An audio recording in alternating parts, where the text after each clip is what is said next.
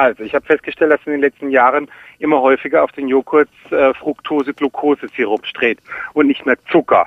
Und äh, ich habe irgendwie erfahren, dass dieses dieser Ersatzstoff aus Mais, glaube ich, ist der, dass der in der Schweinezucht eigentlich äh, eingesetzt wurde früher äh, und dass das halt so ein Billigzucker ist. Jetzt soll ich wissen, ob man da die gleichen Rezeptoren oder ob das gleich verwertet wird wie echter Zucker oder ob da Ja, der also- Körper andere ja. Aufnahmesysteme hat.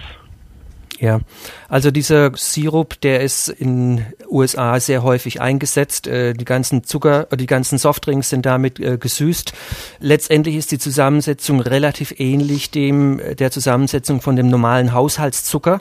Also die Basis ist Glucose und Fructose in ähnlichen Verhältnissen wie im Haushaltszucker und insofern ist dieser Sirup praktisch genauso zu bewerten gesundheitlich wie der, der normale Zucker. Entscheidend ist die Menge, wie viel wir von diesem Zucker, ob es jetzt äh, dieser Glukosesirup oder der Haushaltszucker ist, entscheidend ist die Menge und wenn man moderate Mengen konsumiert, dann äh, ist das vollkommen unbedenklich.